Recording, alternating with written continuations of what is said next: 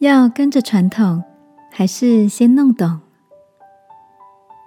晚安，好好睡，让天父的爱与祝福陪你入睡。朋友，晚安。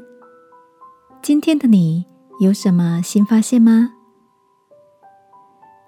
昨天，朋友在群组里传来了一个笑话，说到一个部队里来了新长官，在巡视时看到两名士兵守着一张长椅子。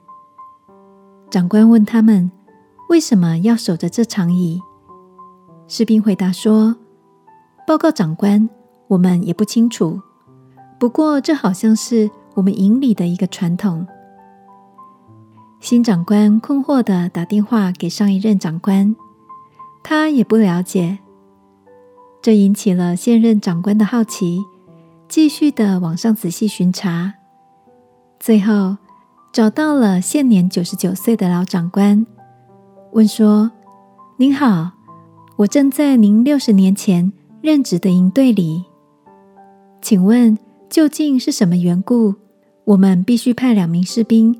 去看守那一张长椅呢？老长官很惊讶的说：“什么？油漆到现在还没有干吗？”这个笑话让我笑了好久。亲爱的，你也曾经有过不明所以的跟着前一个同事的做法行事的经验，或是因为怕被骂或是被笑，不敢问太多吗？在这个资讯爆炸的洪流里，你也曾经跟我一样，收到讯息不先明白就转传出去呢。